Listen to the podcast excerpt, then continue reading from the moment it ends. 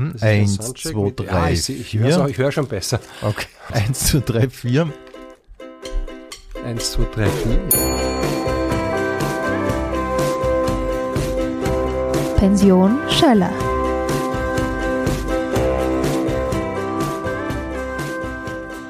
Ich begrüße jetzt in der Pension Schöller Oliver Bayer. Hallihallo. Danke für die Einladung. So schön hast du es in deiner Pension. Beginnen wir mal mit der äh, wichtigsten Frage, die man Mhm. einem Kabarettisten stellen kann. Wie bist denn du eigentlich zum Kabarett gekommen? Danke, Rudi, für den Ritterschlag. ich bin nie zum Kabarett gekommen. Ähm, Das Kabarett ist zu mir gekommen. Ja, aber immerhin. Aber- aber ja. du bist einverstanden mit der, mit der Bezeichnung Kabarettist schon eigentlich. Äh, du, ich bin genauso wenig Kabarettist, wie ich eigentlich wirklich Schauspieler bin und wirklich Fernsehmoderator bin, sondern Aber du ich mache das alles Ja. irgendwie gerne. Und du kannst das alles eigentlich recht gut. Ja, es, es, es, reicht für ein fröhliches äh, Herumdilettieren in allen Genres. Ich habe äh, mich, äh, ich habe aber auch auf, aufgegeben, mich als irgendetwas zu bezeichnen. Also wie gesagt, ich, ich moderiere seit Jahren im Fernsehen, würde mich Ja. aber nie den klassischen, als den klassischen Fernsehmoderator bezeichnen. Würdest du nicht sagen, du bist, also weil Moderator bist du für mich eindeutig. Echt? Okay. Ja, gut. ja, Ja, okay, dann bin ich also ja. so wie ich ich, die wahrnehme oder so. Ich würde, zum, wenn ich jetzt irgendwo lesen würde von dir, dann würde ich wahrscheinlich stehen, äh, Oliver Bayer, Moderator, Kabarettist, äh, Autor oder Ja. irgendwie so. Ja, du, wie gesagt, der Moderator, also für mich sind so diese, die, eher die, diese Jauchs und, und äh, die, die Assingers, das sind für mich so Moderatoren. Mhm. Okay. Ich spiele ja doch auch in Was gibt es Neues mehr eine Rolle. Ah ja, Also okay. wenn ich da äh, mir manchmal selber sogar so beim Moderieren Mhm. zuschaue, äh, denke ich mir, also so zwangsneurotisch bin ich dann auch wieder so, nicht. wirklich wahr. Aber, Aber, das ist doch interessant. Siehst du das als Rolle? Teilweise schon. Ja? Also ich glaube, wie jeder bei was gibt es Neues eine Rolle spielt. Also Vielleicht, die, ja. die Ulrike Beimbold stellt sich manchmal auch blonder, als sie tatsächlich Ja. ist. Und sie macht das ganz, ganz Sie macht das bewusst. großartig, ja. Ja, und ähm, wie gesagt, ich habe natürlich schon eine gewisse äh, pedantische Ader und eine zwangsneurotische, aber so schlimm Ach so arg hoffe ich ist es nicht. Okay, verstehe. Und ich meine, man glaubt ja im Endeffekt, ich mache nichts anderes als aus äh, Fernsehsendungen moderieren und Radl fahren und meine Küche aufräumen. Ja, ja. Ähm, Das Schlimme dabei ist, es ist tatsächlich so. Nein. Na, da kommen wir schon noch dazu. Gut. Also deswegen, also ich spiele in Was gibt es Neues schon auch äh, bewusster eine, eine, eine Rolle. Aber wahrscheinlich bin ich natürlich in erster Linie der Moderator und das Kabarett, das habe ich halt wirklich, ich habe ja eigentlich nur ein Programm gemacht, das war diese Schlagerschlachtung. Ja. Die habe ich allerdings wirklich, die habe ich zehn Jahre Land auf, Ja, Land weiß, ab ja. gespielt. Und die ist ja überall fantastisch angekommen. dort, wo man mir die Möglichkeit gegeben hat, mich zu etablieren. Weil du Mhm. glaubst ja nicht, wie sehr ich in den Köpfen der Leute auch kein Kabarettist bin. Ah ja, okay, das kann ich aber nachvollziehen. Ja. Natürlich. Und es war dann immer so nach den Vorstellungen der Schlagerschlachtung, dass man nicht gehört hat in erster Linie, na, das war super, Mhm, sondern, der das ist war ja immer das Zweite, so. Mhm. sondern, na, das hätte ich ihnen nicht zutraut. Wirklich so arg? Ja, Aha, das ist das. okay. Auch jetzt im letzten Sommer bei den Nestreu-Spielen Mhm. in Schwächert, wo ich wieder mal Theater gespielt Ja. habe. Und wo wir mit den Texten von Peter Gruber, der dort auch als Intendant und Regisseur ist, und den Mhm. Adaptierungen der Couplets, die ehemalige Regierung quasi schon im Sommer 2021 demontiert haben, bevor sie sich selbst demontiert hat. Mhm. Okay. Und auch da kommen dann eben äh, Zuschauerinnen, Zuschauer nachher her, die sagen, wissen Sie, meine Frau hat gesagt, wir schauen uns das an. Ich habe mir gedacht, ich weiß nicht, ob ich sie einen abendfüllenden Theaterabend, den Moderator von Was gibt es Neues mir anschauen möchte. Okay. Und es ist einfach Ja, wirklich, aber sie sind dann eben schon überzeugt. das ist das Positive. Aber Ja. da kann ich, wie gesagt, das würde ich nicht von mir jetzt, sondern ich kann einfach nur die Publikumsreaktionen hernehmen. Und Mhm. das, ist, das sieht man aber schon, was das Fernsehen und die Rolle des Fernsehmoderators auf der anderen Seite äh, unmöglich macht. Und ich habe dann aber irgendwo also, aufgegeben, dagegen anzukämpfen. Ja. Weil ehrlich, Rudi, die letzten zwei Jahre, die Corona-Jahre, also ich möchte mit äh, keiner Kollegin, keinem Kollegen aus der Schauspiel- und Filmbranche Ja, wechseln, natürlich. Mhm. weil ich hatte durch was gibt es Neues natürlich Mhm. Wohl sehr wenig und sehr reduziert, weil wir Ja. Mhm. das ja an zwei Tagen im Monat aufzeichnen. Aber ich hatte zumindest einen, einen Ja. Job und eine Genau, durchgehende Arbeit. Fixes, wie man sagt. Also deswegen Genau. will ich da jetzt überhaupt Mhm. nicht irgendwie, ich bin sehr froh über das Los, das ich da gezogen habe. Mhm. Ähm, gehen wir vielleicht einmal ein bisschen zurück. Wie hat denn das alles angefangen? Wann hast denn du das erste Mal gemerkt, ähm, dass das eine Richtung wäre für dich? Da gibt's ja bei fast äh, jeder, bei fast jedem so Momente, so Initialzündungen. Warst du in der Schule lustig? Naja, äh, verhaltensauffällig, würde Ja, ich heute ja, sagen. wie, wie eigentlich alle, die sich in dieser Branche Ja, eben, ja, wiedergefunden genau. haben. Wir waren halt immer die, die, die Klassenkasperln, die Klassensprecher, die, die das Maul aufgerissen haben. Bei, Mhm. Ja. der, bei, der, bei der Theatergruppe immer sehr engagiert. Schon, ja. Äh, ja, ja, Mhm. also das war, das war immer schon meine große Leidenschaft, auch Mhm. in, der, in der Schule. Und Du bist äh, in Wien aufgewachsen, oder? ja, aber wir sind dann so quasi äh, ab, äh, ab der Oberstufe, also ab, ab 14, 15 endgültig nach Niederösterreich gezogen und ich war dann in Niederösterreich im Gymnasium in Pressbaum.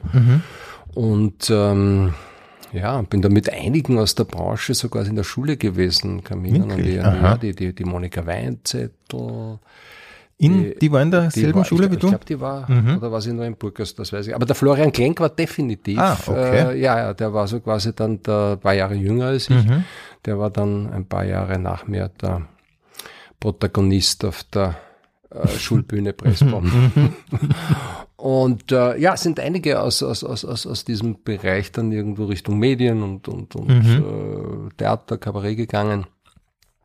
Und äh, ja, und da hat man das dann schon gemerkt. Also das, äh, ich kann Dass da was ist. Mhm. mein, mein, mein alter Deutschprofessor, wie ich also irgendwie so die große Krise schon mit 18, 17, 18 gehabt habe und die Schule hinschmeißen wollte, der hat mich also dann quasi über die Theatergruppe wieder in die Schule zurückgeholt. Er hat gesagt, komm, Ja, ja. spüren wir zumindestens mit und bin so wieder in die Schule zurück. Also das hat man schon gemerkt und ähm, ja, in, in den Kindertagen mussten also die Eltern natürlich dann diverse Aufführungen und äh, Verstehe.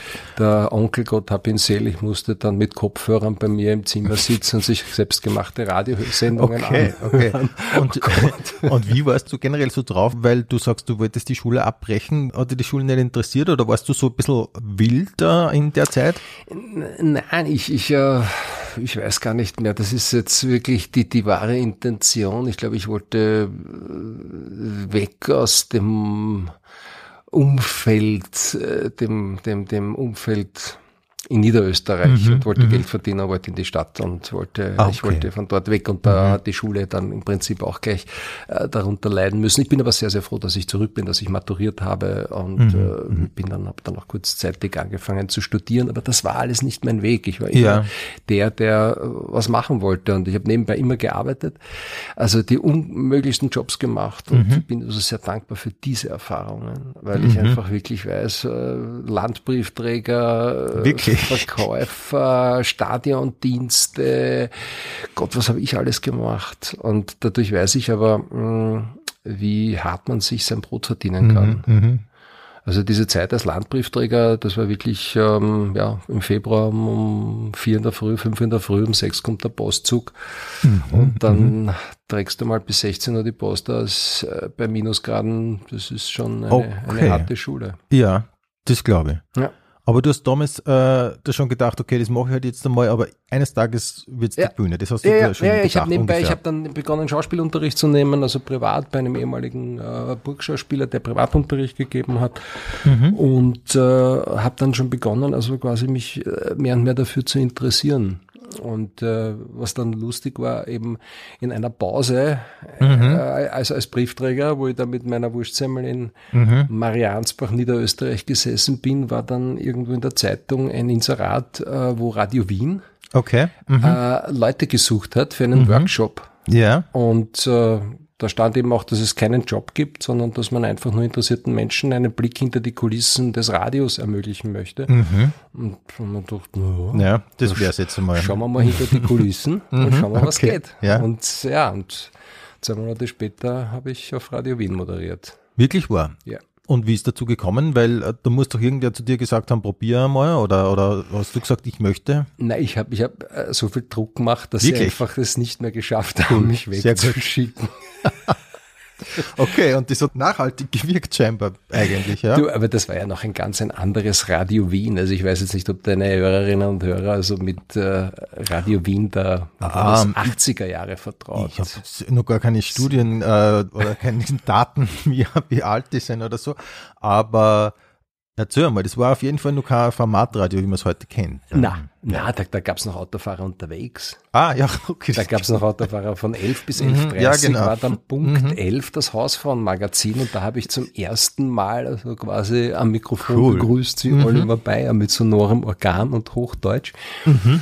Und ich habe dann, ja, so tolle Sachen wie Kochrezepte vorgelesen.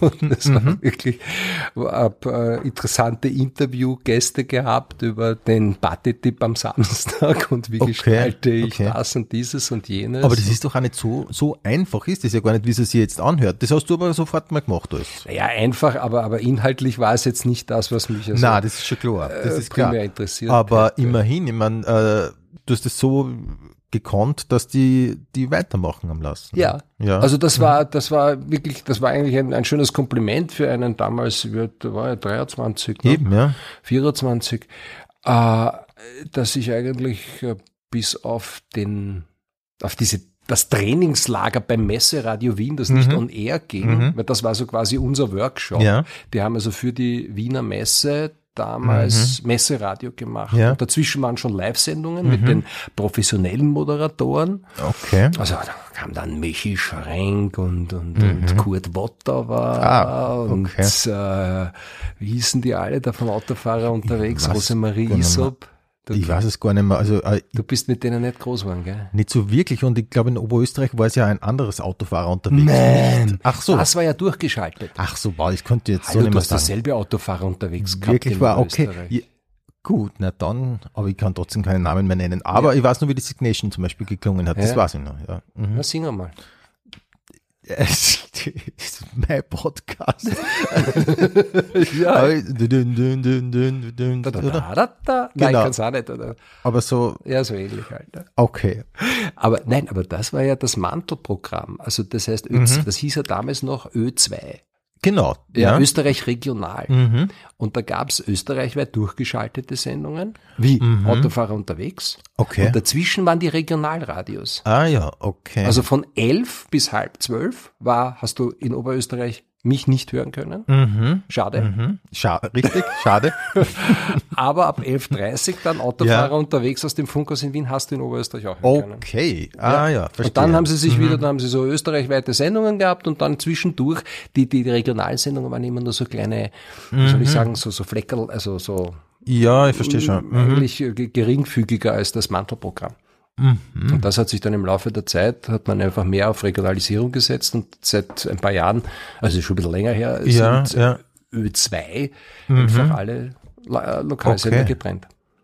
Interessant, okay. Na schon. Ja. Also ich glaube, ich bin doch eher der Moderator. Ja, könnte man so sagen. Ich ja. bin auf, auf jeden Fall bin ich auf dich aufmerksam geworden, auch als Moderator. Ob, interessanterweise mhm. auch dann bei einem Ferialjob, nämlich durch One O'Clock. Natürlich. Ja, ja, ja. ja. Wie könnte es anders aber sein? Da, aber aber da, da kann ich mich erinnern, das war tatsächlich prägend für mich.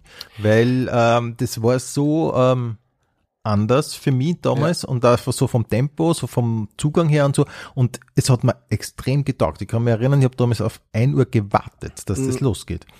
Ähm, nur jetzt fehlen, glaube ich, noch vier, fünf Jahre. Was war da dazwischen? Radio Wien bis Ö3? Oder wie ist es, wie bist ja, du zu Ö3 gekommen? Es war 88, 89 und 1991 habe ich One O'Clock gemacht. Ja, mhm. also es waren drei Jahre. Ja. Das war alles, es war Radio Wien und dann die ersten äh, der erste Schnupperkurs dann bei Ö3. Mhm. Und das war natürlich so vom Regionalradio, so ein bisschen mit dem mit dem Touch des Provinziellen behaftet und dann eben zu Ö3, wo die, wo die, die mhm. coolen Leute waren. Ja, ja. Die, das heißt, das wolltest du und der Musicbox ja. und so und dann mhm. kommt halt der mein Anzug und mein Marschall daher. Ach so, wirklich? War das so? Wenn ich alte Fotos sehe, denke ich mir auch, Jesus Maria, ich bin wirklich die Inkarnation der Geschmacksverwirrung. Wirklich, aber wieso? Wieso war das so? Ich glaube, das ist eine extrem konservative Ader, die ich lange, lange, ah. lange nicht abgelegt okay. habe. Okay. Mhm. Weil Weißt mittlerweile würde ich sagen, wenn ich das so einen kleinen Exkurs machen darf, du bist sehr gut angezogen eigentlich immer so. Du hast so, so eine angenehme Lässigkeit, speziell was diese Outfits in, in äh, was gibt es Neues betrifft. Naja, die werden wir ja ausgesucht. Ne? Nein, du hast ja Das ist du, das ist ein langer Prozess. Ich meine, es wäre ja traurig, wenn man sich mit äh, 56 Jahren noch so anzieht wie mit Natürlich, ja, ja. 24. Aber bei den meisten wird es ich mit der Zeit. Na, du, bei mir hat das Alter, wie soll ich sagen, da glaube ich einen, einen positiven Effekt Okay, gehabt. Aber damals, also es war wirklich diese, durch meine Erziehung, ein sehr konservatives Umfeld, ein sehr bürgerliches Umfeld und da war alles ein bisschen mit so dem Oku von Kleiderbauer und Lapper behaftet. Weißt du, meine? Okay, ja, verstehe. Und, äh, ja, das, ist natürlich, da braucht man Zeit, bis man da rauskommt, ja, das verstehe ich. Ja. Weil du, du nimmst ja das, was du von zu Hause mitbekommst, immer als, als State of the Art Ja. ins Leben. Mhm. Und äh, bis du dann einmal drauf kommst, dass das alles nicht so ist, äh, wie in der Enge deines, deines äh, Umfeldes. Das Ja, dauert. das stimmt schon. Also ich habe da länger gebraucht Ja. auf jeden Fall und ich bin also auch sehr froh über den Schritt, den ich da gemacht habe und mich also von vielen Dingen aus meiner Jugend und Kindheit gelöst habe. Okay. Also du stehst da bei Ö3 mit Anzug und Marschall und sagst, ich wäre jetzt da und würde gern was machen. Und wie ist es dann weitergegangen? Die Legende mag es so, dass ich also einmal dann ganz furchtbar auf die Goschen gefallen bin. Also Dieter Dorner wollte, äh, den ich ungemein schätze äh, oder geschätzt habe, äh, der, der wollte mich einmal gleich wieder loswerden. Ähm, und es war halt einfach so, äh, die ersten Sendungen, ja, du kennst das, wie deine ersten Bühnenversuche, wie unser aller Ja. erstes Mal Ja. ist einfach, mh. und wenn dann halt zufällig der Chef zuhört, dann kann es halt sehr Aha, unangenehm werden. sein, ja. Also der hat mich dann sehr, sehr schnell wieder vom Verstehe. Hast Mikrofon. du den damals schon so geschätzt? Ja, na, ich meine, der war eine Legende. Ich bin Ja. mit Dieter Dorner bin ich groß geworden. Ja. Und auf einmal sitzt du bei dem im Büro und der macht dich zur Sau. Ja, weil das wollte ich ja gerade sagen. Ja. Dann musste das ja schon getroffen haben Ja, irgendwie. Mhm. aber, Mhm. und das ist ganz wichtig für mich, eineinhalb Jahre später bei einer Weihnachtsfeier. Mhm. Äh, ich war dann mittlerweile in die Nacht verbannt und habe mich dort aber entwickeln können. Mhm. Auch unter der Leitung vom Walter Gröbchen. Ah, den- ja, wirklich. Und Dieter Dorner ist irgendwann einmal dann äh, früh aufgestanden und hat dann mich wieder gehört nach eineinhalb Jahren und bei dieser Mhm. Weihnachtsfeier ist er hergegangen und hat gesagt, ich habe Sie letztens gehört und ich möchte das revidieren. Ich glaube, Mhm. Sie sind ein guter Moderator. Tut mir leid wegen damals. Wirklich war, okay. Das habe ich, glaube ich, in, Mhm. in den Jahren meiner Tätigkeit für den ORF habe ich ganz wenige Leute in Chefpositionen erlebt, die einfach durch so eine Aktion meine meine wirkliche Mhm, Hochachtung mhm. bekommen haben. Also das Natürlich. musste Ja, er, das ja, hätte er nicht klar. sagen Hätte nicht brauchen, müssen, ja, ja, aber klar. er hat sich wirklich definitiv für damals äh, auch äh, entschuldigt, sagt, äh, es tut mir leid, da war ich ein bisschen äh, zu heftig, habe einen jungen Kollegen da Mhm, vielleicht mhm. demotiviert, aber er hat das revidiert. Okay. Und für dich hat es sich gelohnt, dass du dran geblieben bist. Äh, Ja, aber es war hart. Also ich habe dazwischen Mhm. dann wirklich kurzzeitig die, äh, die Nerven weggehauen, wollte wieder zurück zu Radio Wien. Dort waren sie aber angefressen, weil ich zu Ö3 gegangen bin. Und weißt du, das sind dann so Mhm. Ja, diese ja, Animositäten, wo du dann auch äh, politisch den falschen äh, Schritt gemacht hast. Mhm. Und das, das Lustige, die Geschichte von One O'Clock ist ja die, dass Edgar Böhm Mhm. äh, Ö3-Chef wurde. Ja. Und deswegen bekam ich den Auftrag, im Sommer Mhm. die Sendung One O'Clock als Warm-up zu übernehmen für Thomas Glock. Ah, das war an und okay. für sich die Show für Thomas Glock, der wieder zu Ö3 zurückgeholt wurde, wenn man den überhaupt Aha. kennt, Thomas Glock. Ja, sagt mir zum Beispiel ist das Name jetzt zu nichts Echt? mehr. Ne? Er war, war auch also in den 80er Jahren eine Legende Aha, auf Ö3, wirklich großartig. Dreimal drei, Martina Rupp, Thomas Glock. Also der Thomas Glock war wirklich ein Spitzenmoderator. Okay. Und der ist dann von Ö3 weg. Da gab Mhm. es irgendwelche Animositäten und Edgar Böhm hat ihn zurückgeholt. Und es gab im Juli einen äh, Programmwechsel. Und da sollte um 13 Uhr One O'Clock mit Thomas Glock starten. Mhm. Ja. Aber Thomas Glock hatte noch Verträge und konnte erst im September. Mhm. Und Edgar Böhm hat sich gedacht, naja, da lassen wir den Jungen ran. Der soll einmal zwei Monate Vorprogramm machen. Mhm. Nur ich habe in zwei Monaten One O'Clock die Marke zerstört. für Thomas Glock. Ja, oder eigentlich neu etabliert, könnte man sagen. Ja, ja mhm. es war so, dass Thomas Glock dann äh, im, im Herbst darauf, also das umbenennen musste auf Today, die One O'Clock Show, weil die Marke einfach so okay. stark behaftet war. Ja, verstehe. Und wir durften dann ein Jahr später mit, mhm. also immer im Sommer mit One O'Clock zurückkehren. Mhm. Und wer hat das erfunden? Ich meine, das war ja ganz eine eigene Art zu präsentieren, vor allem es war irrsinnig schnell, kann ich mich erinnern, so vom Humor und so von den, ich, ich habe es nur vom Gefühl her so im Ohr, dass da irrsinnig viel passiert ist in, äh, innerhalb von kurzer Zeit. War das so deine Idee, das so zu machen? Das war, ich habe damals wirklich die, die Carte Blanche bekommen mhm. und äh, es freut mich ja, dass du das heute so siehst, nur mhm. Damals war es ein, äh, wie soll ich sagen, ein echter Tabubruch. Mhm, mh. Also diese Sendung hat ganz stark polarisiert. Aha, ja, das könnte man vorstellen. Und ja. Also es mhm. war zwei Wochen später war ich knapp vor der Absetzung. Da gab es okay. Protestanrufe. Was soll Aha. der Schwachsinn? Wo geht ihr da jetzt hin? Also es hat jetzt wirklich gedauert. Und mhm. da kommt dann so quasi die nächste Chefität äh, im, im ORF, der ich wahnsinnig viel zu verdanken habe. Und mhm. das war der mhm. Wolfgang Lorenz. Ah ja. Der mit Ö3 mhm. jetzt gar nichts, aber der also ja, in der genau. Programmplanung ja. hier am Königelberg mhm. gesessen ist, der gesagt hat, Leute, lasst den machen. Das ist das, was wir brauchen. Das ist das Programm für endlich mhm. mal was, was nicht angestaubt ist. Das, das, die Jungen lieben das. Mhm. Mhm. Das muss nicht jedem gefallen. Ja.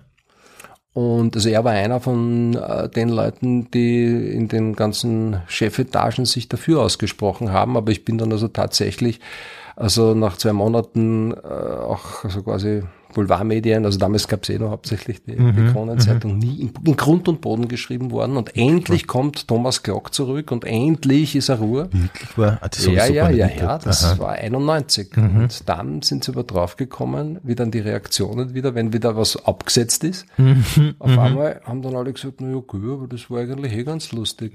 Und dann haben sie gesagt, okay, im Sommer 92, was soll es wieder machen? Und okay, das war dann, ja, glaube ich, dann so eine, da hat sich so viel aufgestaut in mir, dass ich, glaube ich, ein Jahr Ideen gesammelt habe mhm. für Juli, August. Das waren ja dann unter Anführungszeichen nur neun Wochen. Mhm. Also für neun Wochen kriegst du ein bisschen was zusammen, ja, ein Jahr ja, Zeit hast zu mhm. überlegen. Und dann, und das war wahrscheinlich der Sommer, an den du dich eher erinnerst. Ich könnte es jetzt so genau gar nicht mehr sagen, aber ich, also, ja. das war wirklich ein Feuerwerk. Ja, ich also glaube, da haben wir rausgeschossen. Ja, genau, so habe ich in Anrufe, ja, genau, Ding, Walter genau. der Verwalter, Sushi von ja, Sushi genau, das, ja, ich genau. kann mich nicht mhm. mehr erinnern. Aber das war wirklich so ein, jetzt, jetzt zeige ich's. Ja. Uns, das, euch, allen. Genau. Ja, das ist gelungen und das war sicher dann der Sommer, weil so ja. genau so, wie du das jetzt beschrieben hast, ja. so habe ich es in Erinnerung. Ja, und ja. das war mhm. der Sommer 92, das war die zweite ah, okay. Saison, mhm. nachdem ich also in der ersten Saison wirklich Prügel bekommen habe, also nicht nur, aber hauptsächlich und und und äh, das hat wirklich gedauert ein Jahr mhm. und 93 war dann das war dann so stark dieser Sommer 92, dass man 93, weißt du, wie mit allen Dingen, die irgendwie ein Hype sind, die so mhm. raufgehen mhm. Ich glaube, darf ich das ein bisschen vergleichen mit äh, eurem Kaiser? Ja, warum nicht? Na, Weil das mhm. war genau, der, der Heiser war also ein Hype. Ja, das ist, ja. Da bist du also monatelang, jahrelang nicht daran vorbeigekommen. Aber mhm. wenn etwas so stark, so kometenhaft aufsteigt, ist es wahnsinnig schwer, da oben zu bleiben. Ja, klar, natürlich. Mhm. Und das ist, glaube ich, eben dann, nach dem dritten Jahr habe ich dann eben äh, mhm. gesagt, okay, das war's. Da fällt mir jetzt nichts mehr ein. Ich glaube, mhm. da kann ich jetzt nur abbauen okay. und äh, das, die, die Marke ruinieren. Ich glaube, das war's nach drei Verstehe. Jahren. Das ist aber von dir gekommen. Das ist von mir, ja, das ah, ist von mir okay. gekommen. Mhm. Ich habe dann so quasi, waren viele sehr enttäuscht und, und eher auch angefressen auf mich, dass ich ähm, mhm. dann, dann äh, das hab sein lassen. Weil, das war dann 93, weil dann der liebe Wolfgang Lorenz gemeint hat, na machen Sie das doch im Fernsehen. Und dann mhm. äh, kam Montevideo. Verstehe. Ach ja. so, so war das. Okay. Ja, genau. Ah ja. Mhm. Ja. Und Montevideo war grundsätzlich auch ein Erfolg, aber hat sich halt schwerer getan, weil Fernsehen dann doch nochmal was anderes ist. Kann man es so zusammenfassen? Das kann man äh, so zusammenfassen. Ich glaube, es war nur der falsche Sendeplatz und das ist auch so in, in der Verklärung der Geschichte. Äh, mhm. Jahre später wurde das dann irgendwo in der Nacht wiederholt genau, und hat genau. hervorragende Marktanteile und Quoten gehabt. Ja, und die, es gibt eine Folge gibt's auf YouTube, die habe ich jetzt in der Vorbereitung geschaut ja. und es hat immer noch was, finde ich schon. Es gibt diese Folge mit Heino, gibt's auf YouTube, falls ja, dich interessiert. Ja.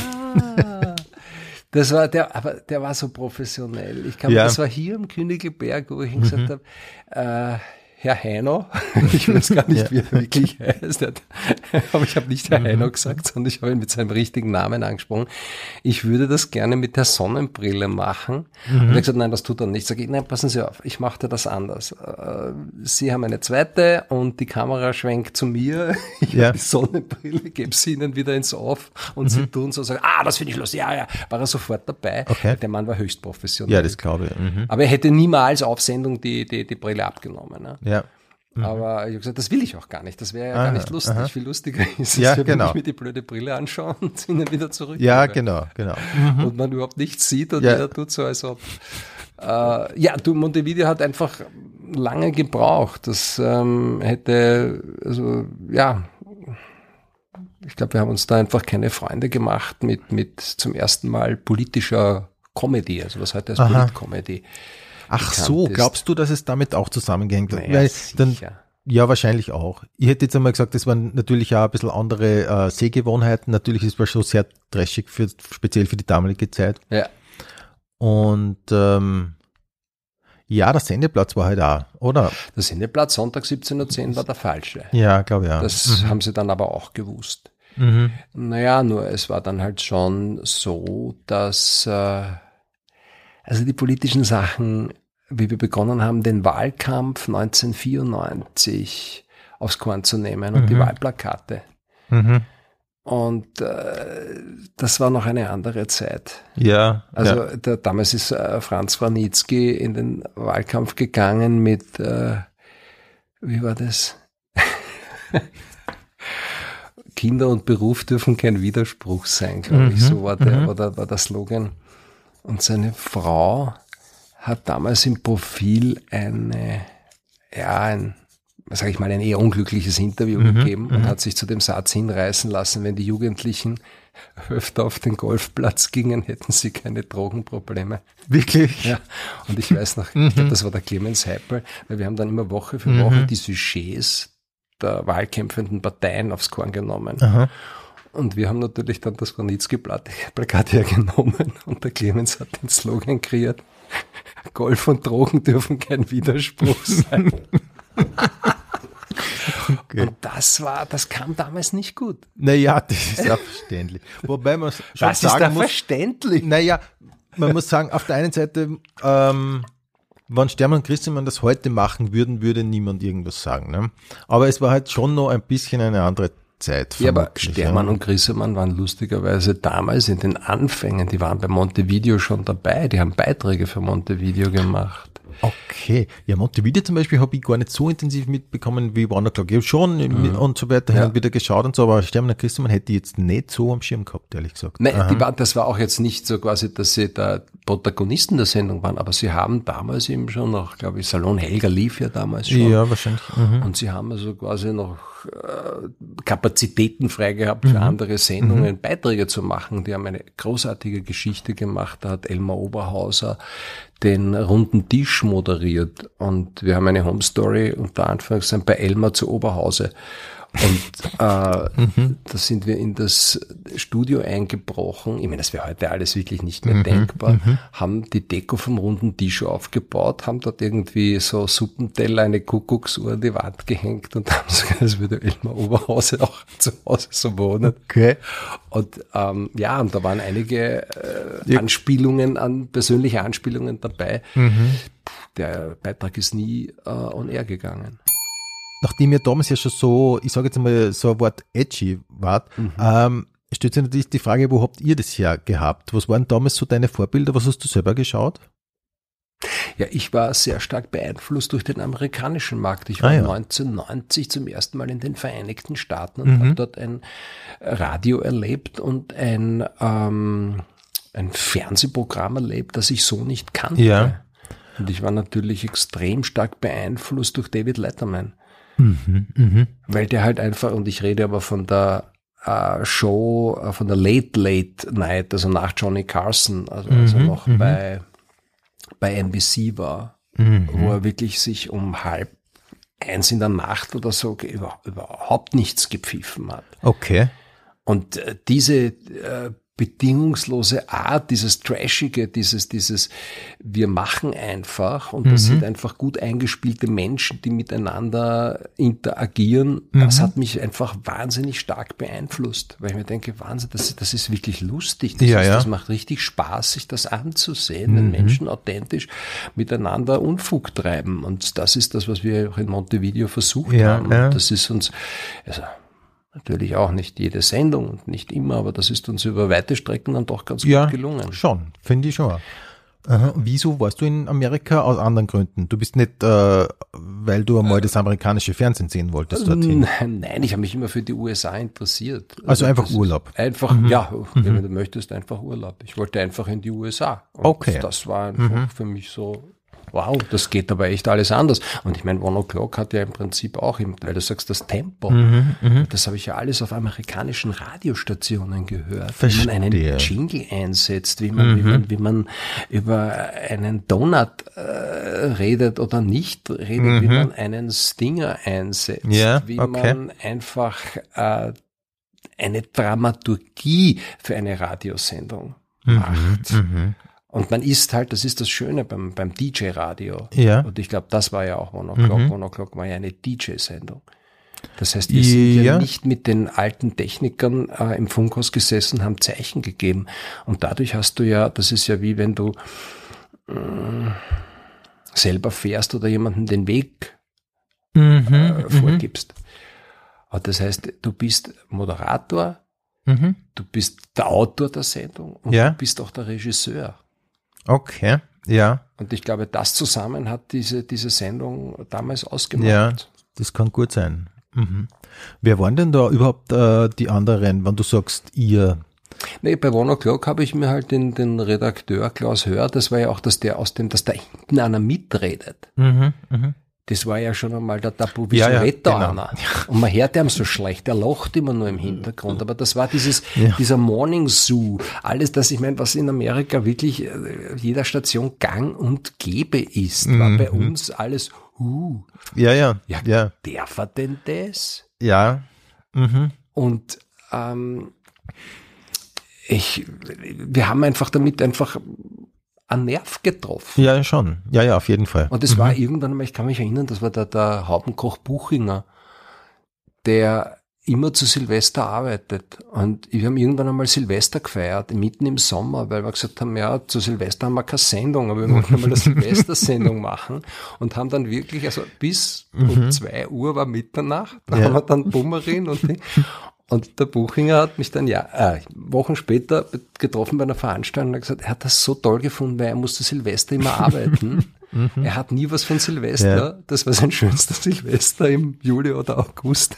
Okay. Und ich, ich glaube, diese Dinge, ja, heute wäre das echt nicht möglich in diesem ganzen Formatradio. Und ich habe Ja, das ja. Formatradio dann auch wirklich, äh, das war nicht meins. Das war dann der Untergang. Mhm. Also, dass wie ich dann aus Deutschland zurückgekommen bin, Ende der 90er Jahre, wie sich das neue Ö3 etabliert hat, da hatte ich zwar den Namen, Mhm. äh, war da auch sehr gefestigt in dem System, aber ich glaube, dort habe ich mich dann als Radiomoderator ja nicht mehr als das etablieren können, was, was eigentlich Mhm. Anfang der 90er Jahre war. Ja, du hast ja überhaupt nicht mehr die Kompetenz gehabt über Sendung, oder? Richtig. Ja. Ja, genau. Du hast, du, du, das Schöne am Radio war eben Bühne. Mhm. Ich konnte in One O'Clock Ja, Schauspieler genau. sein, ich Mhm. konnte in One O'Clock Regisseur sein, ich konnte Kabarettist sein. Mhm.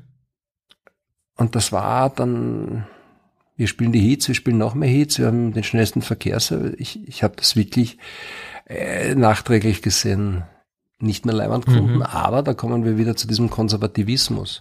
Ja, bist du wahnsinnig, so eine, so eine Position gibt man doch nicht auf. Aha, das war schon für ein Thema. Mhm. Na sicher. Okay. Aha. Und dadurch hast du einfach, ich sage jetzt mal halt und dann einfach weitergemacht. So. Ja. Ja. Mhm. Und Verstehe. ich, ich will es aber jetzt nicht irgendwie so, äh, ich habe damit gut verdient.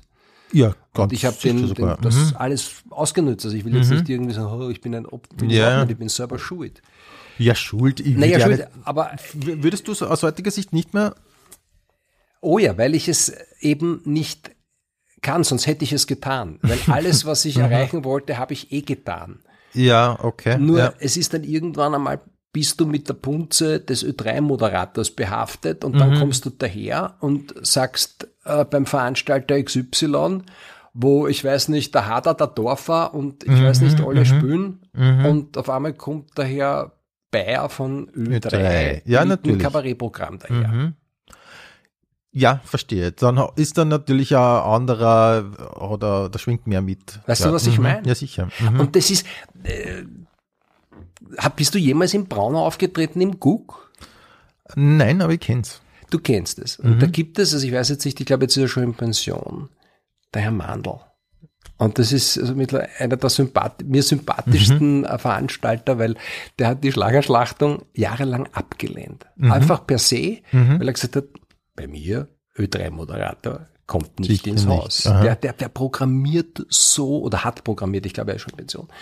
Der hat so liebevoll programmiert und hat genau geschaut, Mhm, wer bei ihm auftritt. Und dann hat er immer mehr und mehr mitbekommen, dass Veranstalter gesagt haben, du, das mit diesem Schlagerprogramm von dem Bayer, Mhm. das ist, das ist eigentlich ganz lustig. Ja, okay. Und der hat sich ins Auto gesetzt, ist ins Stadttheater gefahren für einen Abend, Mhm. um sich das anzuschauen. Okay. Um sich davon, das schauen wir mal. Ja, ja. Am nächsten Tag hat er es gebucht. Und ich habe, der hat das cool. dann im ein-, zwei Jahresrhythmus, weil das hat wirklich gut funktioniert. Okay. Ja. Weil das ein etabliertes Theater war und einfach die Leute gekommen sind, Ja, weil sie ja. wissen, wenn der Mandel das programmiert, dann schauen wir uns das an, passt sonst es so? wär's dann nicht. Und so habe ich mir aber das Publikum erspielen können. Okay. Äh, warum äh, spielst du es eigentlich nicht mehr? Ich habe es zehn Jahre gespielt. also ja, aber du irgendwann nicht, einmal. nur das oder hast du das Gefühl gehabt, es kommen weniger? Nein, es kamen immer, also du, du Du wolltest das nicht riskieren, dass weniger kommen. Ich weiß es gar nicht. Ich glaube, irgendwann einmal wird's nach zehn Jahren, also wirklich von, von den Nullerjahren bis, ich weiß nicht, weil ich glaube, das ist länger als zehn Ja, Jahre. und ich habe es auch immer sogar. weiterentwickelt. Ja, ja, Also genau. das, hat, das ist ja das, das am längsten geprobte Kabarettprogramm, das es je gegeben hat. Ja. Und irgendwer hat dann gesagt, ja, du musst jetzt ein zweites Programm machen. Und ich habe gesagt, nein, ich habe das erste auch nicht gemacht, weil ich gesagt habe, ich mache ein Kabarettprogramm, sondern das ist mir passiert. Mhm, mhm. So wie mir viele Dinge passiert sind, die ich dann, weil ich gespürt habe, sie funktionieren, Ja. gemacht habe. Ja. Mhm. Und deswegen aber jetzt nicht äh, das hauptberuflich machen wollte. Mhm. Ist dir, was gibt es Neues auch passiert, um das einmal so als Überleitung äh, zu verwenden? Definitiv. Ja, sag mal, Definitiv, wie ist das zustande gekommen? Ja, das war im Prinzip, schau, reden wir ehrlich, Ja. irgendwer im ORF ist auf die Idee gekommen zu sagen, machen wir genial daneben. Ja, schon. Mhm. Okay, und dann haben wir begonnen, das so zu verkleiden. Also ich, ich nicht. Ja, Weil ja. äh, Ich, da finde, waren es ist ja alles total legitim. Okay, aber sag einfach. Dann, dann ist ja, hat jemand gesagt, okay, wir müssen so ein bisschen was müssen wir schon. müssen was machen. Also das am Anfang, die ersten Sendungen 2004, da musste ich am Anfang einen kurzen Monolog mit, mit tagesaktuell, was gibt es Neues? Hat sich jemand schon mal gefragt, warum diese Sendung, was gibt es Ja, Neues? ich, ja, ich zum Beispiel. Weil ich am Anfang 2004 ja. fünf Sendungen irgendwie halblustige Sachen erzählt habe mit Zeitungsausschnitten. So, ein Stand-up. Ja, also. Stand-up ist im Prinzip vermessen, das war schrecklich. Ähm, und dann haben wir das Rateteam vorgestellt und dann hat es immer geheißen, es müssen immer wochenaktuelle Sachen gefragt werden. Das geht aber nicht, weil Ja, eben, du kannst ja nicht voraufzeichnen und so Nein, weiter. völlig ja. äh, absurd. Also das heißt, die, die ersten Sendungen haben uns inhaltlich eher mal erhängt. Und dann hat man aber sehr schnell gemerkt, es funktioniert. Und also dieses, dieser schreckliche Stand-up muss weg, weil der lenkt nur ab von dem, die Leute wollen sehen, wie Michael Ja, Nowani ja. und Viktor Gernot sich die Wuchteln zuschieben und nicht wieder Bayer halblustige Ja, okay, Sachen ja. erzählt, nur damit wir so tun oder dem Herrn Balder keine Lizenzgebühren zahlen müssen. Und dann kam natürlich auch wieder das Österreichische. Das ist so, oh, die Spaßtruppe da, Bayer und seine halblustigen Kabarettisten, schauen wir doch nach Deutschland, das ist Heller von Sinnen. Wirklich? Weil ich habe Ja. das, zumindest das habe ich immer gefunden von Anfang an, dass das irgendwie mehr Charme hat als das Deutsche. Rudi, die ersten Wochen, Monate waren auch, also wir waren mehrmals von der Absetzung bedroht. Wir haben ja nur sechs Folgen gehabt. Aha. Und dann hat es also Stimmen im ORF gegeben, ähm, die auch gesagt haben, naja, mehr Aha. Quote als eine eingekaufte Serie hat das nicht. Und das war, das war dann auch so, oder wie? Naja, es, es, es ging nur darum, ich habe dann den, den damaligen Programmdirektor, oder war das noch Programmintendant, zu der, ich weiß es gar nicht mehr, den Dr. Skolik, bei einer Veranstaltung getroffen und hab gesagt, ich habe, ja, was soll ich machen? Mir sagt jeder, das soll ich wieder absetzen. Und ich sage, lieber Herr Dr. Skolik, wir haben wirklich, also in diesem Rateteam sitzen die Besten der Besten, die wir in Österreich in der Kabarettlandschaft haben. Ich brauche Ihnen jetzt wirklich nicht die Vorzüge von Gernot Nevarani und wie sie alle heißen da aufhören, aber wir brauchen Zeit. Mhm, Wir müssen uns etablieren. Ja, Und okay. ohne Zeit werden wir es nicht schaffen. Jeder ist nervös, jeder, wir, wir, wir haben diesen, das Damoklesschwert des Plagiats aus Deutschland äh, Mhm, über uns schweben. Der hat gesagt, okay, 2005 im Sommer.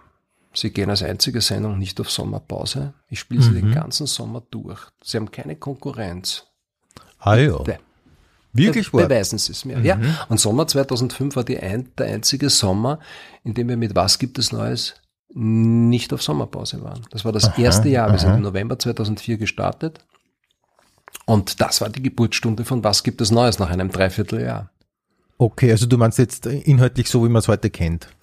Ja, weil äh, wir auch ähm, begonnen haben, weil was passiert ist. Und äh, das war die Geschichte mit diesen, die habe ich schon öfters erzählt, also das ist keine exklusive Geschichte. Ja, Mit, okay. den, mit den Schweißpads von der Eva Marold. ah doch, da, da, ja, da ist irgendwas, genau, ich weiß, ja. mhm. wir mussten dreimal beginnen, weil man hat ja so Schweißpads da an den Achseln, genau. damit man die Schweißflecken Ja, nicht sieht genau. im Fernsehen. Und der, der Eva ist das verrutscht und sie hat das thematisiert und das war wahnsinnig lustig. Mhm. Und äh, dann hat sie es gerichtet, dann haben wir noch einmal angefangen. Mhm. Und dann haben sie wieder angefangen mit Schweißpads. Dann ist die Regisseurin schon, bitte, das wird nicht auf Sendung sein, der kann Ja. sich nicht darauf Okay. beziehen. Mhm. Und je mehr ich dann gesagt habe, bitte nicht mehr davon reden, und das war dann schon, wir haben zum dritten oder vierten Mal mit der Aufzeichnung begonnen, Mhm. desto lustiger wurde es. Natürlich, Das- genau. Ich glaube, das kenne ich sogar. Irgendwie, Ja, die Geschichte es- ist mal irgendwie bekannt. ist ja. legendär. Mhm. Ja, Und dann war das Problem, dass wir im Endeffekt zu wenig Sendezeit hatten und der Mhm. Nevarane sagt, halt, ne, dann lasst es alles drehen. Und dann war so noch der, die Einstellung, das kann man doch nicht machen, wir können nicht viermal mit der Sendung beginnen. Und ich habe dann auch sofort gesagt, ey, wo noch Glocke doch, Mhm. Ja, kannst ja, ja. du. Fang viermal mit der Sendung an. Spiel das, weil das ist das Lustigste gewesen von der ganzen Show. Mhm. ja, klar. Und genau so war es. Und plötzlich hat sich das, das, das merken die Leute. Ja, genau. Mhm. Und, dann, äh, ich glaube, daher kommt dann immer, kommt jetzt da der Spirit, dass es im Prinzip gar nicht um die Fragen geht. So ist es. Ja. Und wir haben dann einfach mit den neuen Rubriken, die es in Deutschland nicht gab, ähm, deswegen fand ich das so unfair, dass man, äh, weil die, Entschuldige, die Idee selber Mhm. Hat doch der Herr Balder nicht erfunden. Das ist ein französische, äh, französisches Format. Aha, okay, ja, Ja, das der- kann ich mir gut vorstellen. Das ist ja oft so bei so Sendungen, da gibt's halt, äh, ich sage jetzt einmal überhaupt die Idee, dass so Fragen beantwortet werden im Fernsehen, ist ja per se nicht so, wenn ich das so sagen darf, ist ja per se nicht so neu, oder? Eben, ich glaube, es geht nur darum, äh, was du draus machst. Und das war mein genau. Argument. Und daran sehe ich, an dem damaligen Argument sehe ich, wie alt die Sendung ist. Weil mich ein Journalist eben auch damit konfrontiert hat. Und ich habe ihm dann gesagt, schauen Sie, die Briten haben Fußball erfunden und trotzdem wurde Griechenland Europameister. Jetzt weißt du, wie alt die Sendung Ja, ist. Das war damals eine aktuelle Genau. Meldung. Ja, okay. Otto Rehagel. Ja, verstehe. Und ähm, das läuft jetzt äh, wie lange mittlerweile? Ähm, Naja, rechnet ja aus, November 2004, jetzt haben wir vier- 2022. se- Ähm, 16, Ja. 18 Jahre. Mhm. Jawohl. Ähm, 18 Jahre. okay, und die Quoten sind, Super. ja, Ja, eben, sind wirklich gut. ja. Also das Sehr ist, cool. da, da kann man jetzt nichts sagen. Na, überhaupt nicht. Im Gegenteil, gratulieren kann man da an dieser Stelle eher, ja. Du, wie gesagt, ich bin ein Teil der Sendung. Ich weiß, dass also ohne die, das ist ein Miteinander. Du Ja. kannst eben, wenn wir beim Fußballvergleich bleiben, äh, du kannst nicht allein nicht Fußball spielen, sondern Ja, wir sind genau. eine Mannschaft, wir Ja. sind ein Team und äh, die Sendung ist so gut wie das Rateteam. Mhm. Und wie gesagt, ich kann als, als, als Moderator nur meinen Beitrag leisten und ich glaube, der geht eh meistens in die Richtung, dass ich die du bist ja auch ein Teil des Rateteams, dass ich also, euch vorher wahrnehme und einfach schon auch weiß, wie ich provoziere. Mhm, und mhm. manchmal geht's wirklich nicht um die Frage, sondern manchmal sind es echt nur fünf Minuten, ja. wo man auf mir herumhacken kann. Ja, das stimmt. Und ich finde, wenn ich das wirklich an dieser Stelle, äh, ich möchte schon mal sagen, ich finde, dass du wirklich das sehr gut machst. Du, wie gesagt, das ist eben das, selber seine Rolle zu finden, weil in Wahrheit natürlich äh, denke ich mir immer so, ach Gott, wie gerne würde ich so quasi da drüben sitzen und wäre auch ein bekannter Kabarettist geworden und so weiter, aber ich bin es nicht geworden. Und ich glaube, dass äh, sich mit dem auseinanderzusetzen und, und, und das zu machen, was man, was seine Bestimmung ist mhm, mhm. und damit dann nicht zu hadern, das ist, das ist, glaube ich, ein, ein, ein wesentlicher Bestandteil. Googlest du dich selber? Nein. Nein. Und zwar, ich habe das in den Anfängen, also nein, es waren gar nicht die Anfänge. Ich habe das einmal gemacht und das ist wirklich Jahre her. Mhm. Jahre. Und das ist das ist furchtbar. Ja, magst du das nicht, ne? Nein, vor allem, wenn du jetzt mal über die ersten Suchergebnisse ähm, weggehst und dann irgendwo Meldungen in Foren liest, Sachen über dich, wo du sagst, what? mhm. Seid ihr alle noch ganz, ja, ja, ja. seid ihr echt noch gut beieinander? Mhm. Mhm. Und äh, das habe ich mir damals, es ist wirklich lange, lange her, äh, ich habe mir geschworen, ich google mich nie mehr wieder. Okay. Einfach mhm. aus psychohygienischen ja, Gründen. Ja. Mhm. Nein, das verstehe ich gut. Ja. Ja. Und ich weiß, es gibt äh, die, die liebe Kollegin Remy Gazi, die mhm. hat das äh, äh, auch mal gemacht und die hat sogar über dieses Erlebnis äh, in ihrer Show auf FM4 mhm. moderiert. Und sie war wirklich fix und fertig. Ja. Und sie hat gesagt, oh my God, und das ist so, also, such, she wrote, uh, she read so many mean things about her. Und ich habe uh, ich habe sie so gut verstanden. Mhm. Nein, man darf, man darf das nicht machen. Ja. Also bis auf die ersten Links vielleicht, da kommst du eh auf der eigene Homepage. Ja, aber, genau. aber, aber mhm. alles, was, was tief drunter, also es gibt so mhm. viele böse Menschen da draußen. Ja, schon. Das ist, das ist ja eh so ein viel diskutiertes Thema mittlerweile, der, der Hass im Netz. Mhm. Ähm, ich bin nicht ganz sicher. Hast du das Gefühl, der Hass wird mehr? Also jetzt nicht im Netz, sondern. Ich glaube nicht, dass er mehr wird. Ich glaube nur einfach, er hat viel mehr Öffnungen, um, um, um rauszuströmen. Ja, genau. Weißt du, äh, das gab's immer. Mhm. Nur ähm, in den 80er, 90er Jahren, mhm. da gab's das berühmte Telefonprotokoll. Und das haben also wirklich nur die Chefitäten äh, bekommen, also mhm. wo also quasi Leute angerufen haben, das ist eine Zumutung, dafür zahle ich keine Gebühren und auch mhm. Beschimpfungen, da hast du alles dabei haben können. Mhm. Aber das haben dann eben die Chefitäten gelesen und das war so quasi immer unter Verschluss. Ja. ab und zu hat dann jemand, wenn du ihn gekannt hast und der Zugang zum Telefonprotokoll hatte. Und das war im Prinzip die Kommentarleiste von Facebook. Ja, genau. Mhm. Und das hat damals keiner gelesen. Genau, ja. Mhm. Und heute liest es jeder. Und es gibt einfach so viele Kanäle und so viele mhm. Ventile.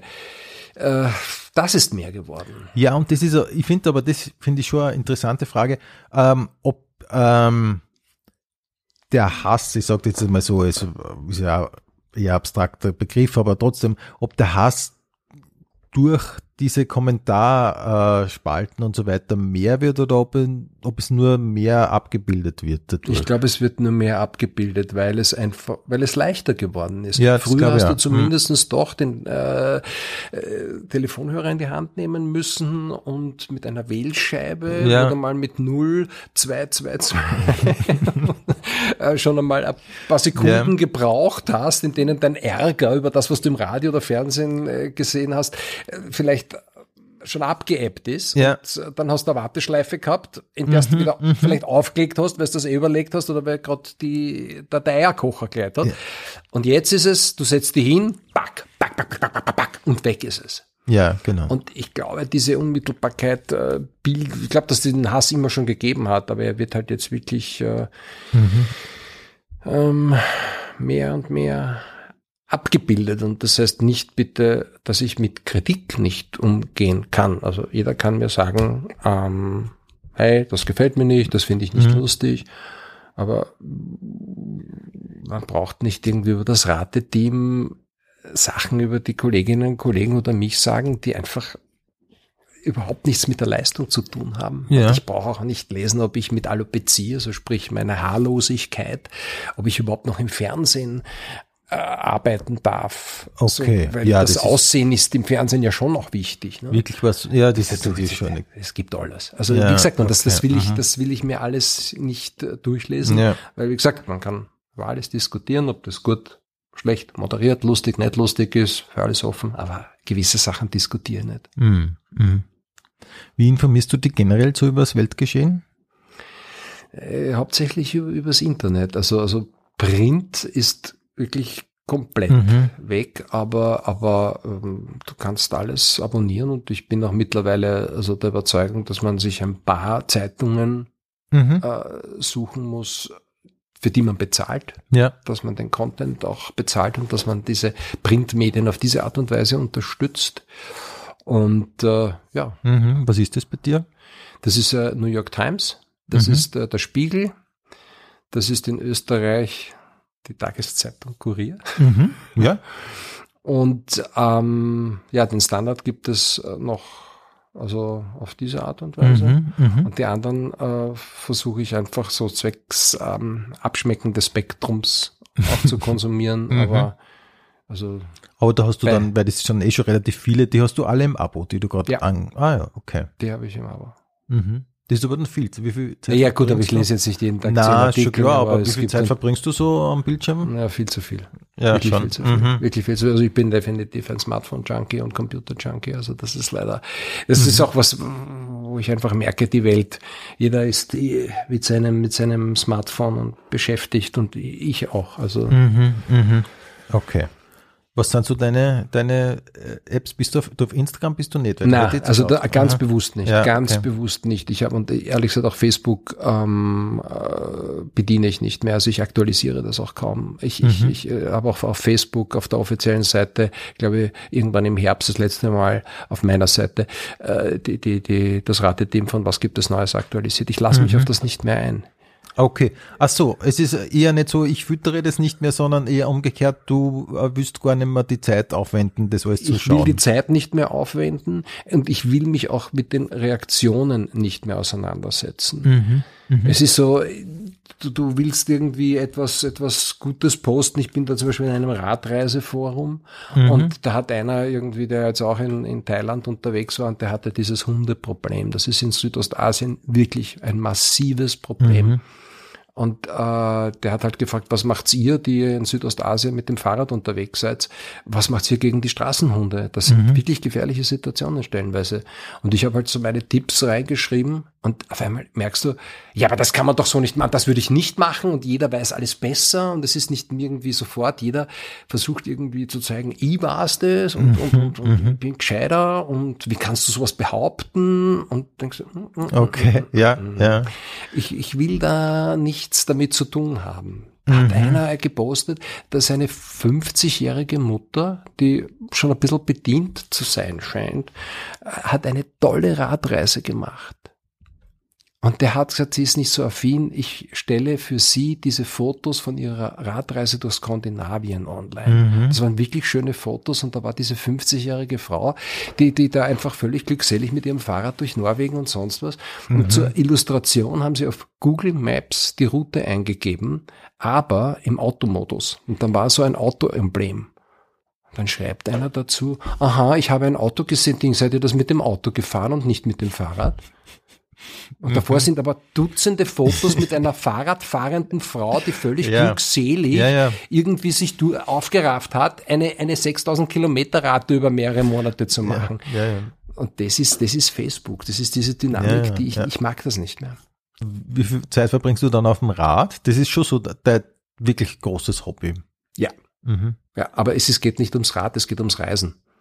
Das Rad ist nur Mittel zum Zweck. Ach so, Ja. dir geht's ums Reisen. Ja. Ach so, das habe ich eigentlich so gar nicht. Äh, Ich weiß, das wird auch immer der Sendung, ja, Radl, Radl, Radl. Ja, das Rad ist wichtig, ach so. weil es eine andere Form des Reisens ist. Mhm. Ich bin immer, so seit ich 18, seit ich äh, einen Reisepass habe, einen eigenen, äh, bin ich unterwegs gewesen. Und äh, damals war es halt Interrail, Eurotrain, äh, dann irgendwann mal das Flugzeug. Ich liebe es unterwegs zu sein, ich liebe es zu reisen. Und irgendwann bin ich draufgekommen, das beste Tempo ist am Fahrrad. Und die Reduktion des Lebens. Einfach Aha. fünf T-Shirts zu nehmen, fünf Unterhosen, äh, fünf Paar Socken, alle fünf Tage musst du dann waschen. Und das stopfst in drei, vier, fünf, je nach äh, Klimazone, hast dann mehr oder weniger Taschen dabei. Und das ist dann dein Leben für die nächsten vier, fünf, sechs Oh. Wochen. Okay. Ähm, du warst jetzt gerade in Thailand, wenn Mhm, du mich nicht ja. täuscht. Und wie, wie läuft das dann ab? Hast du da eine Route im Vorhinein, die du. Normalerweise schon, aber auf, Covid- aufgrund von Covid habe ich mich jetzt nicht getraut und bin alte Routen, die ich also schon im Navi Mhm, eingespeichert mhm. habe, ich bin sehr viel doppelt gefahren. Mhm. Und das war auch gut so, dass ich jetzt nichts Neues geplant habe, weil dort, wo ich unterwegs war, also bis äh, tief in den Süden von Bangkok, würde ich Mhm. nicht sagen, nach Chumpon bin ich gefahren. Und habe dann aber umgedreht, weil dann die Omikron äh, Maßnahmen Welle wieder verschärft worden sind. Mhm, Ja, ja. und ich hatte dann, ich hätte dann noch weiter in den Süden runterfahren sollen und mit einer Fähre zurück nach Bangkok und ich habe mich Mhm, nicht getraut auf diese Fähre, weil Ja. ich immer dachte, wenn dann ein Corona-Fall, die sind da sehr strikt. Mhm. Meine Angst war nicht, dass ich es krieg oder dass ich krank wäre. Ich bin, und ich stehe dazu, dreifach geimpft. Mhm. Damit habe ich nicht das Problem. Nur die stecken dich trotzdem in Quarantäne. Ja. Und wenn ich am Sohn zu Füten nicht in Wien bin, dann gibt's, ja, dann moderiert Probleme der Gernot Fall, oder ja. der Rudi Schöller. ja, insofern hättest du von mir aus gerne die Fähre gehen können. Aber ja, aber es klingt gut, auf jeden Fall. Das äh, habe ich so immer auch gar nicht gewusst. Ich glaube, du bist eigentlich ständig irgendwo äh, in Niederösterreich auf Landstraßen unterwegs. Na, aha, na, also okay. ich bin auch kein Radsportler. mhm. Das ist ja eben, das, da, da, da redest du dann irgendwann mal in den Medien über Rad und dann kommt sofort dann, wir machen eine 350 Kilometer Sonderrennen Mhm. zur Charity von, ich weiß nicht was, nach so und so. Und ich sage, Hans, das schaffe ich nicht. Ja. Aber sie fahren doch so viel mit dem Radl. Sag ich, ja, Mhm. mit fünf Gepäcktaschen, Ja. äh, am Tag 60, 70, ja, ich schaffe, Mhm. äh, früher, vor zehn Jahren noch, bin ich meine 130 Kilometer gefahren, wenn es in der Ebene. Mhm. Und, aber in Wahrheit, das nächste Kaffeehaus ist immer wichtiger. Ja, ja. Da ist der Pace und. Ja, das heißt nicht, dass ich eine schlechte Kondition Mhm. habe. Natürlich, wenn du so viel im Freien bist und, und, und dich bewegst auf einem Fahrrad, hast du trotzdem mal eine Grundkondition. Aber ich bin kein Radsportler. ja, und dir geht's auch gar nicht äh, um, um Kilometer und um Leistung, sondern dir geht's eigentlich um das Dinge sehen. Genau. Okay. Mhm. Und innehalten und äh, einfach, und gerade Thailand um diese Jahreszeit, also Dezember, Jänner, ist die schönste Zeit. Mhm. Mhm. Das ist, in, wenn du in den frühen Morgenstunden, dann bin ich jetzt noch völlig verdreht, weil ich halt dort um 5 Uhr, 6 Uhr aufgestanden bin. Das ist um 23 Uhr beziehungsweise Ja, Mitternacht ja. in Österreich. Mhm. Und äh, das ist einfach diese Stunden bis 10, bis die Mittagshitze dann einsetzt, 10, halb elf. Mhm. Das sind wunderschöne Momente. Ja, das glaube ich. Mhm. Aber du reist nur allein, glaube ich, oder? Ja, äh, in den seltenen Fällen in Gruppen, gerade am, am Fahrrad merke ich, das ist ähm, schwierig Mhm. mit den Mhm. unterschiedlichen Leistungskurven, mit den unterschiedlichen Wünschen nach Unterbrechungen, Pausen, Quartieren, Mhm, äh, mhm. Einfachheit des Lebens. Und vor allem, also jetzt nicht in Corona-Zeiten, aber du bleibst nicht lang alleine. Also du triffst eigentlich Ja. immer jemanden. Ja. Und ich habe Mhm. immer Radreisende getroffen. Okay. Das Außer ist heuer. mhm. Es war, Mhm. also heuer habe ich genau einen getroffen. Mit dem bin ich eine Dreiviertelstunde nebeneinander geradelt. Mhm. Und wir waren beide so stolz, dass wir uns getraut haben, das zu machen, weil wir die einzigen waren. Oder eine, wirklich die wenigen, Okay. Mhm. also ganz, zwar. Er hat, Okay. Das Auch das Gefühl gehabt, das das ist- des sportlichen Mannes, Radfahren. genau. So Okay. ist es. In, in Thailand. Ja. Du bist, äh, kann man das so sagen, du bist da generell äh, überzeugter äh, Single auch? Ja. Ja. Ja. Im, eigentlich, seit ich die kenne, so jetzt, äh, äh, wir kennen uns ja nicht so gut, Mhm. aber irgendwie, äh, eigentlich immer schon. Und das, Ich habe, wie soll ich sagen, ich habe Lebensmenschen und, und, und die begleiten mich, aber ich kann dieses, dieses Zusammenleben, das Zusammensein, diese, diese Ausschließlichkeit, das habe ich nie geschafft. Mhm. Und das hat auch Beziehungen dann immer wieder zerstört. Uh, und irgendwann habe ich es dann mal gut sein lassen. Man kann einfach sich Menschen emotional sehr, sehr hingezogen fühlen, ohne dass man mit ihnen äh, zusammen verheiratet, verlobt oder sonst etwas ist. Also mhm. das Commitment macht für mich immer sehr, sehr viel kaputt. Und das Lustige ist, dass ich genau dadurch einfach Menschen gefunden habe, die mir nahe sind. Und ähm, ja, lebe aber nicht mit diesen Menschen zusammen. Mhm. Okay. Und äh, ich war halt immer ein nach außen gerichteter äh, Single. Deswegen hat mir Corona wirklich wehgetan, weil ich habe ja mein Sozialleben verloren dadurch. Mhm, mh. Weil ich, ich, ja. ich war immer einer, der, der Arbeit, Arbeit, Arbeit. Und wenn ich weggegangen bin, ja, du, ich hatte meine, meine Lokale, ich hatte meine, meine meine Circles, meine, ich bin nie alleine gewesen. Mhm, mh. Und ähm, ja, aber dadurch, dass man nicht mehr weggehen konnte, dass man nicht ja, mehr ja, zu Premieren okay. Mhm, konnte und mhm. nachher mit äh, bis äh, ich weiß nicht wann zusammensitzt und so, mhm, dass du, das mhm. war, das war mein soziales ja. Leben. Und die anderen sind halt alle nach Hause zu ihren Kindern, zu ihren Familien, haben sich zusammengerottet. Ähm, und ich bin da gesessen und äh, ja, ja, ist klar. Das ist klar. Mhm. Also das hat mir schon, das hat mir schon dann, äh, wie soll ich sagen, aufgezeigt, dass, dass, dass mein Lebensstil halt also durch Corona sehr, sehr, mhm. ähm, wie soll ich sagen, fe fehleranfällig. Nein, fehleranfällig. Ich weiß nicht, wie ich es Ja, ich weiß nicht, also, also nicht, nicht sehr pandemiekompatibel.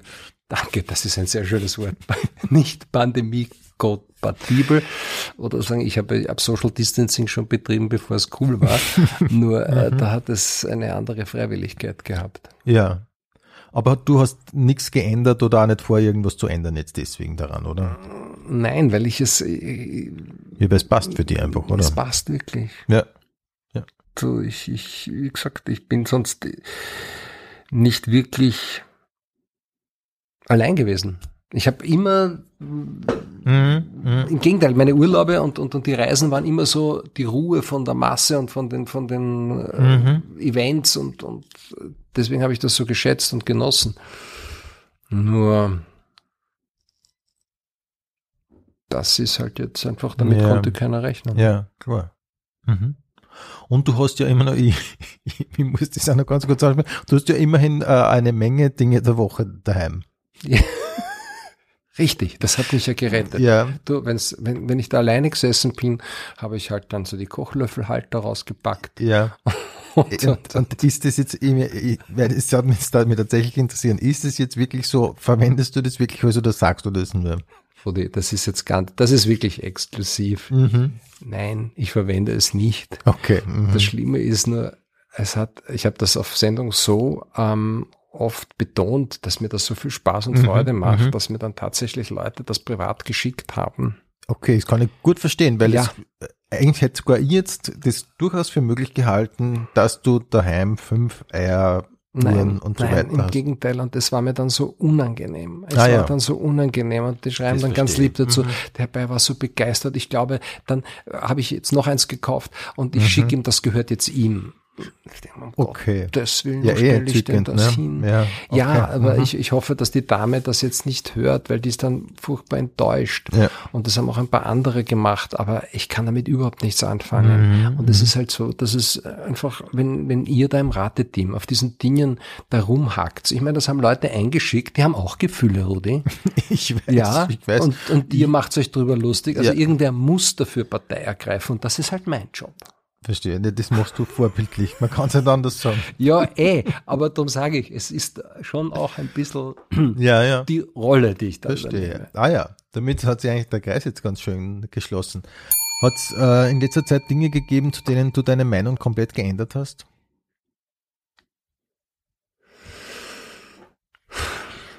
Mmh. Meinst du jetzt? Ich überlege, Eigentlich so, so generell.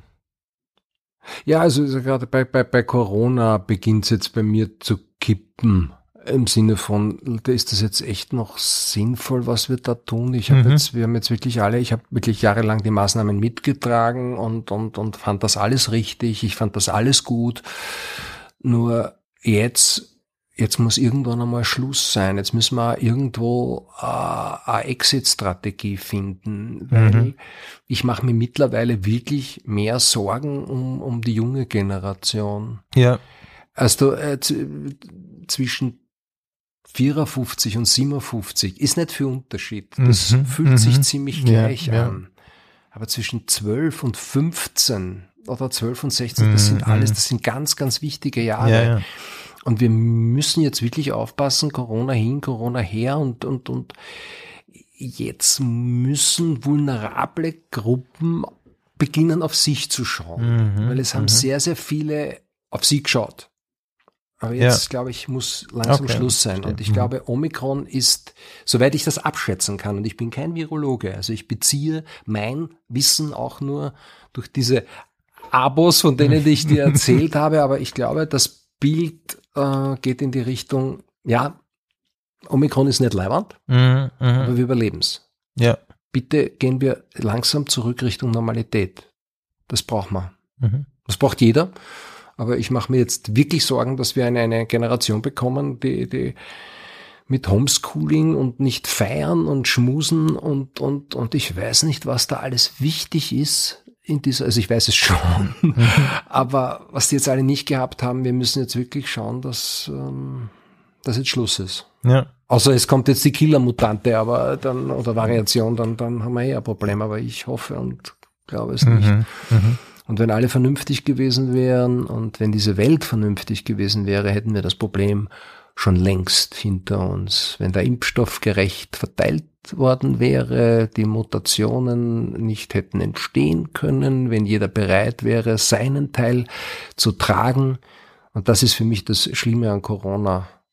Nicht das Virus selber, sondern die Art und Weise, wie sich mein Verhältnis zu Freunden, Kolleginnen und zu den Menschen allgemein geändert hat.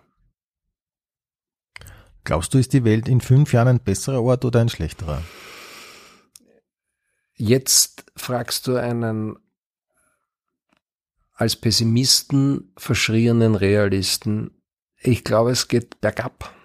Und zwar das nächste Problem, der Klimawandel. Uns fliegt das alles bald um die Ohren. Weil wir müssten viel, viel strikter handeln. Weißt du, es ist schön, dass wir alle mit dem Klimaticket, also alle, viele mit dem Klimaticket fahren, aber ich bin eben wieder wochenlang jetzt durch Thailand geradelt. Und solange 60 Millionen Thais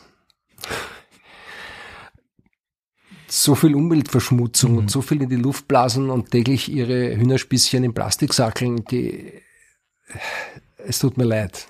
Ich glaube, jetzt hilft echt nur noch irgendwie, äh, der Planet muss von Aliens okkupiert werden die ein Gewissen haben und wir sagen mhm. einmal, aus Leute, ja. ihr habt es verschissen. Jetzt sagen wir, wo es lang geht.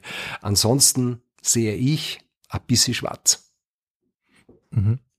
Und du für dich selber, wo siehst du dich in fünf Jahren?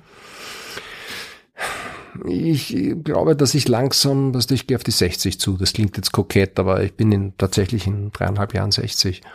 Und ich habe mir eines geschworen, aufgrund der vielen äh, Kolleginnen und Kollegen, die irgendwie mir gezeigt haben, die nicht aufhören konnten. Mhm. Weißt du, ich, ich glaube, dass die Öffentlichkeit ein bisschen eine Droge ist, eine Versuchung, mhm. eine mhm. Verführung. Und ich arbeite jetzt schon daran, irgendwann einmal wirklich so abdrehen, abdrehen, abdrehen, abdrehen und dann, keine Ahnung, irgendwo in Südostasien ein kleines Plätzchen für mich finden oder auch in Europa, ich weiß es nicht. Aber die Öffentlichkeit irgendwann einmal sein zu lassen. Okay. Ich weiß nicht, ob ich mhm. es schaffe, mhm. aber ich habe viele im Theaterbereich, im, auch im Medienbereich gesehen, die nicht aufhören konnten und immer daran zerbrochen sind, dass sie plötzlich nicht mehr das waren, was man in ihnen gesehen hat. Mhm. Und daran mhm. arbeite ich jetzt schon, dass es einfach eine Zeit geben wird, wo keiner auf der Straße äh, sahen Sie nicht der? Mhm. Sondern, weißt du, die Sendung ja. ist weg und ja, ein paar Wochen später bist du eh schon ein Fall für die Was wurde aus Rubrik. Also gerade in dieser schnelllebigen Medienzeit und ich denke mal, weißt du, 18 Jahre, rennt das noch ein, zwei Jahre, 20 Jahre, was gibt es Neues? Hallo, das ist mein Lotto Sechser. Danke, mhm, Leben. Mhm. Und irgendwann aber einfach zur Ruhe kommen und einfach sagen, so, das war's jetzt. Das würde ich mir wünschen. Aber natürlich, weißt du, in uns, das kennst du ja als Kabarettist, jeder, der sich auf die Bühne stellt, der so etwas macht. Wir wollen uns natürlich produzieren und wir wollen etwas generieren, dass sich Leute anschauen, anhören, darüber lachen. Mhm, ich weiß nicht, ob mhm. das aufhören wird. Ja. Aber Aber das kann man nur ausprobieren, oder? das kann man ausprobieren. Mhm. Deswegen sage ich jetzt, was ich sage, niemals nie und so. Mhm. Ich höre jetzt auf oder ich höre dann auf. Weiß ich nicht. Ich hoffe, ich schaffe es, weil ich Mhm. glaube, dass ich sehr viel Unzufriedene gesehen habe im Alter, die, die dann einfach nicht das Problem, dass sie arbeiten wollten, Mhm. Mhm. sondern sie wollten immer noch daher XY sein, ja, sein sein, von ja. vor Mhm, 20 genau. Jahren. Mhm. Und ich weiß nicht, ob ich mich in äh, zehn Jahren dann, wissen Sie noch, das Ding der Woche. ich glaube, das wird dann Okay. sehr schnell Ja, ja, peinlich. Ja,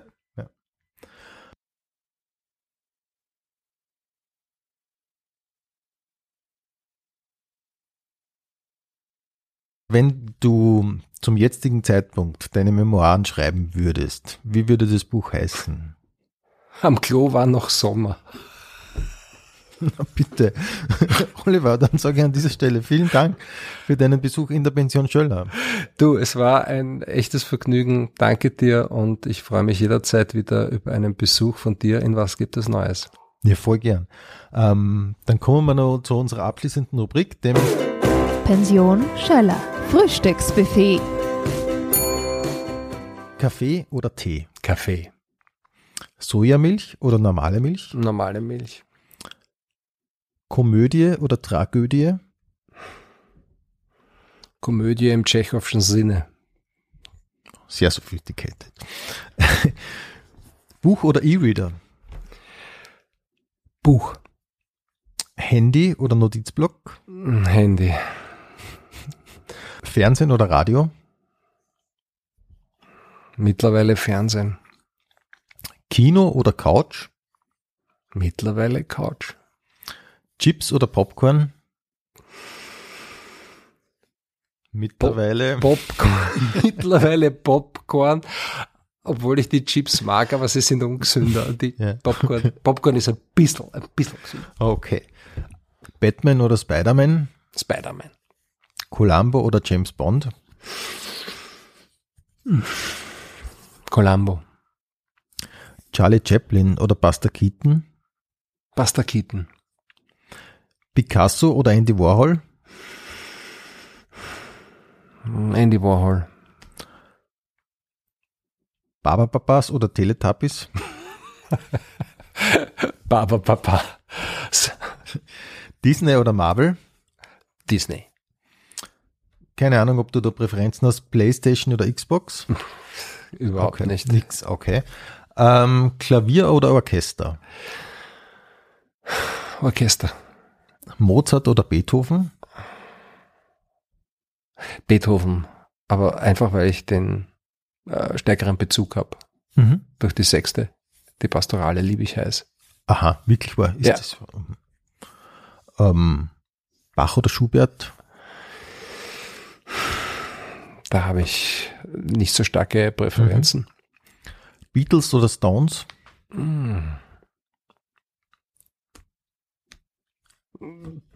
Kann- Du kannst sagen, wenn es wurscht ist, ist es wurscht. Du, es ist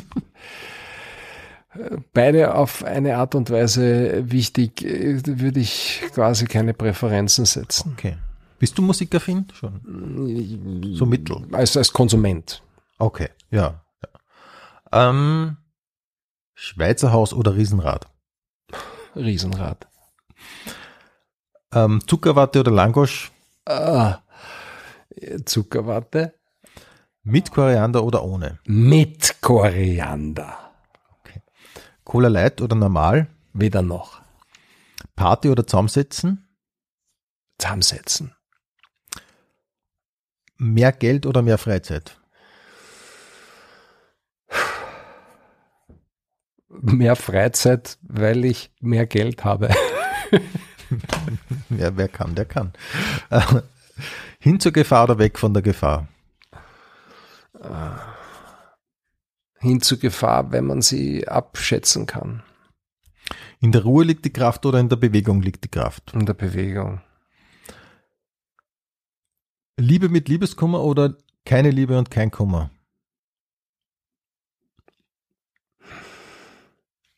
Weil ich so viel Liebeskummer hatte, habe ich heute. ah ja, okay, das sind die Das eine hat das andere ergeben, deswegen heute keine Liebe und kein Kummer. New York oder Los Angeles? New York. Italien oder Griechenland? Italien.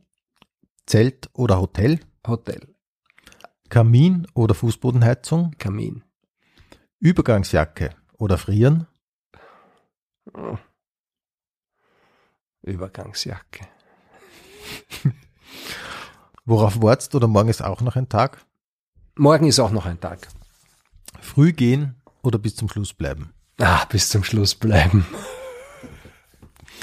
Servus, Baba oder auf Wiedersehen? Ich glaube, ich bin mehr Wiener, als mir lieb ist. Baba.